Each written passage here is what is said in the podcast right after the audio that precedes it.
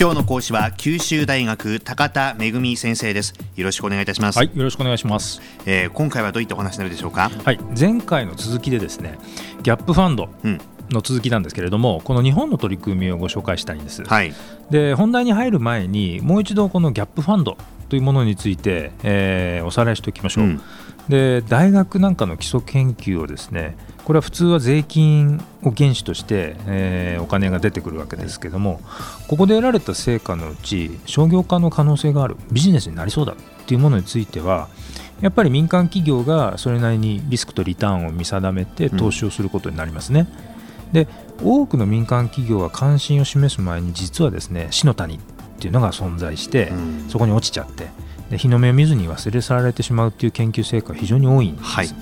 でそこで民間企業が事業化に関心を持つぐらいのレベルまで、えー、例えば試作品を作ったりと、うん、そういうことに、えー、特別なお金つまりギャップファンドを提供しましょうっていうことが今あの米国なんかでも盛んに行われてますということをしました。はい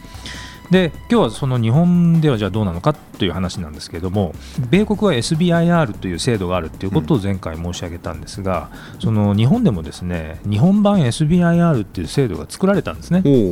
実はですねこれ制度は作られたんですが米国の例とちょっと異なる点がありまして、うん、大きなポイントで異なってまして、これ2つあるんですけど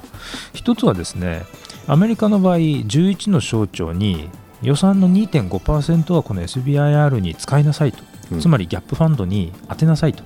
いうことが義務付けられたんですが、はい、日本の場合この義務付け枠がないということなんですね。ないんですか？各省庁の自主的なあの計画に委ねられてると。でそうするとやっぱり予算の分取り合戦で各省庁の中もですね、うん、やってますんで、うん、なかなかそのギャップファンドにお金が向きづらいと、うん、SBIR というその看板を掲げたけれども、えー、中身をこう作っていくっていうのがですね、えー、実現するのがなかなか難しかったりするんですね。で2つ目なんですけれどもアメリカの場合は商業化が成功したらいい製品だったら政府が優先的にもう買い上げちゃいますよと、はい、日本の場合はそこがないんですね。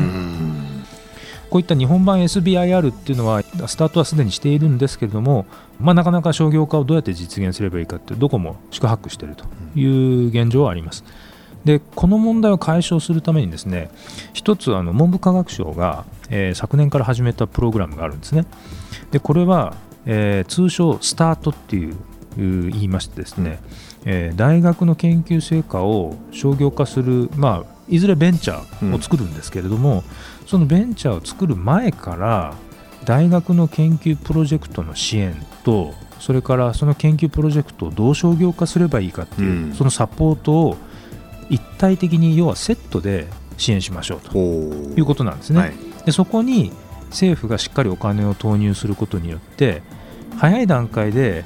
そのビジネスになる可能性がある研究シーズであればその可能性をきっちり探索してきっちりプランを作ると、うん、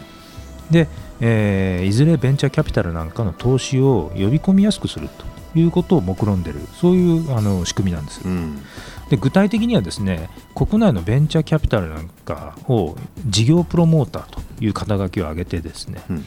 商業化の可能性がありそうな大学の研究プロジェクトを探索してもらうんですね。で商業化の実現でこれはいいよっていうものに対しては、えー、研究の支援ですね、はい、研究の支援ってやっぱりお金かかるんですね、うん、で研究の支援とそれから事業プロモーターが商業化をどうやって進めればいいかその計画を作ったりその部分の支援っていうのも国がお金を出しますよと。い。うことなんです。でこの事業プロモーターっていう人たちはですね、まあ、ベンチャーキャピタルが人を出したりしてるんですが大学の研究プロジェクトをきちんとこう管理をしてですね、うん、でそれと並行して市場の分析マーケットの分析だとかマーケティング戦略を作ったりとかいうことをやって、えー、商業化の可能性を高めて、まあ、3年ぐらいのですね国のお金を出す期間が終わる頃には、えー、もう自らベンチャーキャピタルがお金を、えー、このプロジェクトを出したいっていうぐらいの、うんまあ、そういったレベルに到達するってことを目指しているわけです。はい、ですからまあ一言で言うと国がですねベンチャーキャピタルに対してであなた方全国の大学からビジネスの価値ありそうな研究プロジェクトを探してきてくださいと、でそれをどうやって支援してどういうふうな事業が実現するかっていうのを提案してくださいと。でその内容がよくってそれアーダーでちゃんとその管理ができるんであれば国はどんとお金をつけますよと。そういう話なんですね。はいでこの事業プロモーターっていうのはベンチャーキャピタルやなんかが、えー、該当してますんでこれは将来の投資家にそのままなっちゃうわけですね。うんですから支援をやってる間に実はその会社を作る準備を着々と進めてでこの会社だったらこのプロジェクトだったらどんな経営者に任せたらいいか、まあ、どんな能力を持っているどんな分野に長けているその経営者を連れてくればいいかとかですねどんなパートナー企業をと組めばビジネスがうまくいくかっていうことを早い段階から構想しておくことができるんですね、要は仕込みが会社を作る前からかなりしっかりとした仕込みができるというのが非常に大きなメリットなんですね。うん。これどうでしょうか？成果っていうのはどれぐらい先に見える話これはですねまだ始まったばかりなので、はい、えー、最低でもまあベンチャーキャピタルが投資するかどうかの判断ってまあ2年後とか3年後になるんですね。うん、でですので我々もこう数年はまずまた待ってその成果がどうであるかと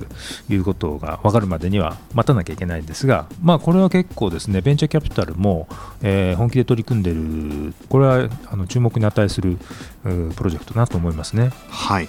ではここまで話をまとめていただくとどういった感じになるでしょうか、はいえー、日本独自のですねギャップファンドとして最近文部科学省がスタートっていう事業を始めたんですね。うんでこれは研究開発とそれからビジネスを作るっていうことの両方のマネジメントを、えー、ベンチャーキャピタルなんかの事業プロモーター、えー、が担うというユニークな仕組みなんですね。うんはい、でこの仕組みで大学の基礎的な研究成果の商業化が進展するかどうか、これはまあ要注目ですねということです。はい、えー、ここまで九州大学高田恵先生でした。ありがとうございました、はい、ありがとうございました